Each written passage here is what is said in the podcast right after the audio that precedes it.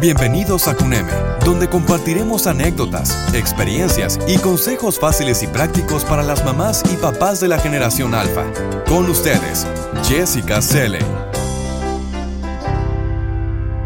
Las reuniones de trabajo son, en la mayoría de los casos, una obligación impuesta y un gasto innecesario de tiempo en el ambiente laboral. Se han escrito montones de artículos sobre su preponderancia e ineficacia. Pero, ¿qué sucede cuando las oficinas de todo el mundo cierran y millones de empleados se dispersan para trabajar desde casa? Para muchas personas en el 2020 la respuesta fue aún más reuniones y peores, plagadas de nuevas distracciones y obstáculos técnicos.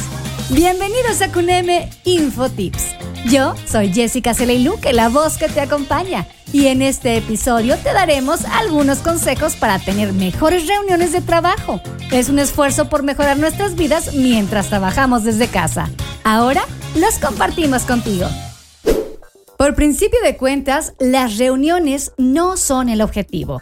Trata de identificar un objetivo claro para reunir a las personas. Si no puedes definir el objetivo, no debería haber una reunión. Cuestiónate lo siguiente. ¿Qué problema estoy tratando de resolver? ¿Qué resultado espero lograr al presentar este tema a un grupo?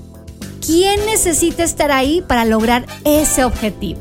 Incluso para las reuniones periódicas es posible que no sean las mismas personas siempre. Recuerda, el propósito de tu reunión es lograr una meta. La reunión en sí no es el objetivo. Considera las alternativas. Las reuniones son solo uno de los instrumentos de tu caja de herramientas. Incluso cuando tu objetivo sea claro, debes considerar si una reunión en vivo será tu opción más efectiva. Hay muchas otras formas de hacer las cosas. Por ejemplo, la colaboración asincrónica ofrece más flexibilidad con el tiempo y los horarios de todos. Un poco más de flexibilidad y tiempo puede significar más espacio para que la gente dé forma y articule mejor sus ideas. Conversar, colaborar y publicar actualizaciones en un canal compartido de Slack Aún puedes establecer una fecha límite para el periodo de retroalimentación y colaboración, pero no tienes que limitar el trabajo a los marcos de tiempo más estrechos que requieren las reuniones en vivo.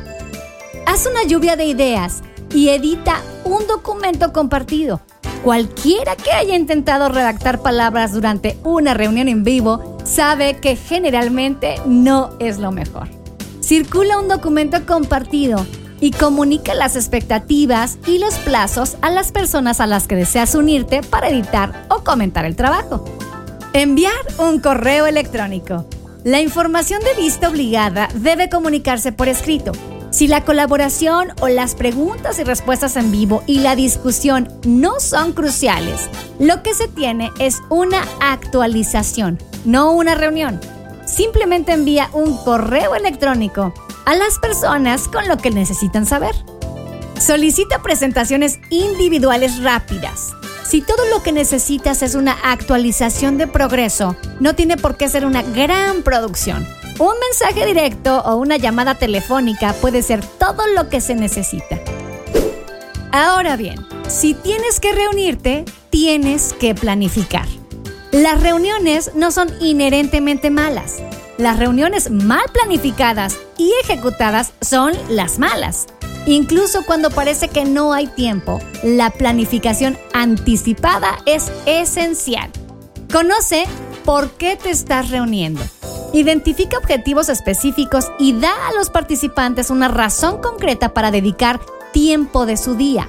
Utiliza un lenguaje orientado a objetivos, por ejemplo, determinar, decidir, aprobar o definir y evita palabras más suaves y blandas como discutir.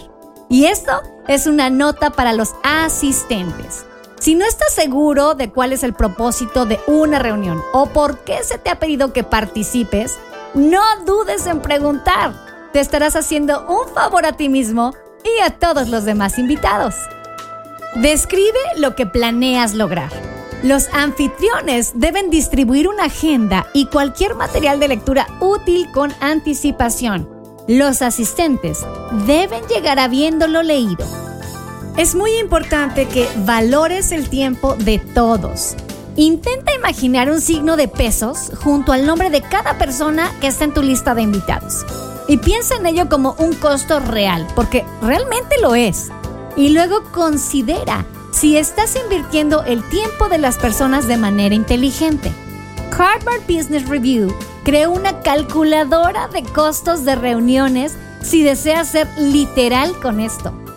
Además, crea claridad de roles. Una vez que hayas determinado quién debe reunirse y por qué, comunicar esos roles y responsabilidades ayudará a que las cosas funcionen sin problemas. La agenda es tu amiga. Si organizas reuniones y aún no tienes el hábito de crear agendas, deja que este sea tu consejo más importante. Lo ideal es hacer circular la agenda con un día de anticipación, pero incluso tomarse el tiempo para escribir con una hora de anticipación aumenta en gran medida tus posibilidades de tener una reunión eficaz. Crea una lista resumida de los elementos de la agenda para cada tema de la agenda, indica un periodo de tiempo y quién dirigirá la discusión. Asegúrate de notificar a los presentadores con anticipación para que puedan prepararse.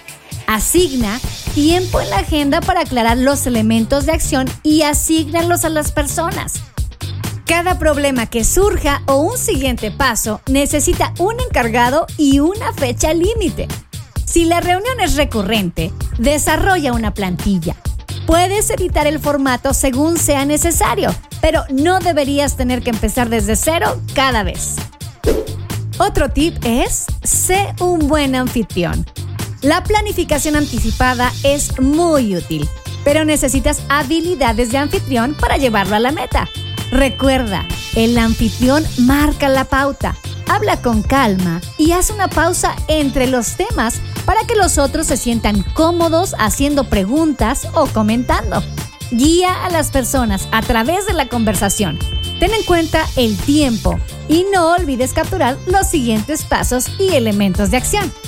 Sé inclusivo. Las limitaciones de las videoconferencias pueden dificultar aún más la participación abierta e igualitaria. Presta atención cuando otros estén tratando de hablar e invítalos. Sé intencional en la inclusión de diversas perspectivas y ayuda a ampliarlas. Graba reuniones y comparte notas para aquellos que no pueden asistir.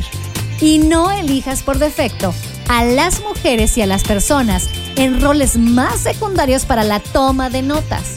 Para tus reuniones periódicas, considera la posibilidad de rotar responsabilidades. Respeta los tiempos de receso. Intenta mantener las reuniones entre 25 a 50 minutos, incluso cuando no estamos corriendo en una sala de conferencia a otra. Necesitamos un momento para hacer una pausa. Otro punto es, debes estar en la reunión. Aquí hay una regla básica para los asistentes a reuniones remotas. Utiliza tu cámara cuando sea posible. Apaga la cámara y el micrófono si algo te interrumpe y necesitas prestar atención a algo que está sucediendo en tu casa. Mantente en silencio, obviamente excepto cuando intervengas, y activa el micrófono para indicar cuando quieres hablar.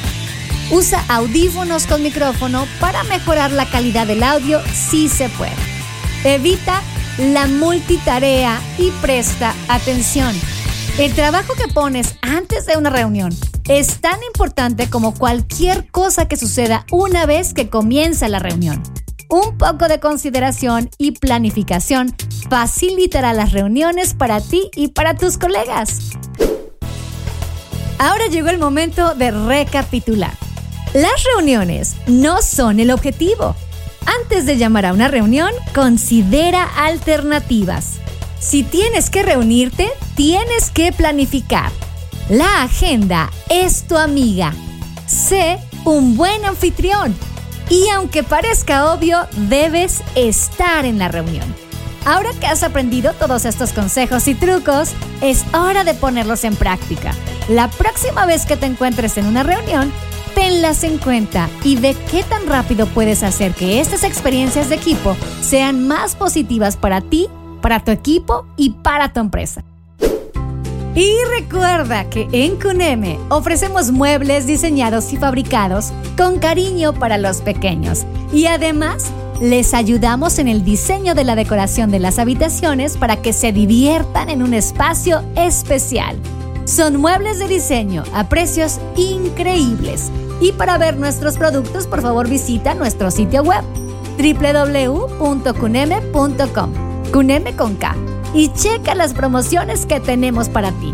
También puedes visitarnos en nuestras redes sociales. En Facebook y en Instagram nos encuentras como CunemeMX.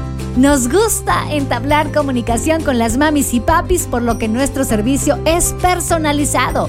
Llámanos al 55 55 72 89 10 o bien puedes mandarnos un mensaje por WhatsApp al 55 18 80 43 60.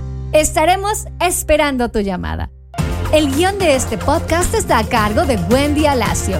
Yo soy Jessica Celeiluque, la voz que te acompañó y para conocer o aprender más cosas, consulta nuestros otros episodios. Si te gustó este podcast, suscríbete en Spotify, Apple Podcast o iHeartRadio. Y antes de que me vaya, te invito a que hoy también escuches a nuestra amiga y compañera Paula Sánchez en su podcast Constelando con Pavi. Y mañana viernes podrán escuchar al ex geek en Byte Tracks donde puedes tener muchos consejos de seguridad al usar computadoras, dispositivos y aplicaciones. También te pondrá al tanto de lo que sucede en el mundo tecnológico. Y el sábado podrán escuchar música en una sesión más de Hot Mix. Todo esto tan solo dando un clic en los podcasts de defrag.mx. Ya lo saben, yo me despido y les pido que se cuiden cada día más.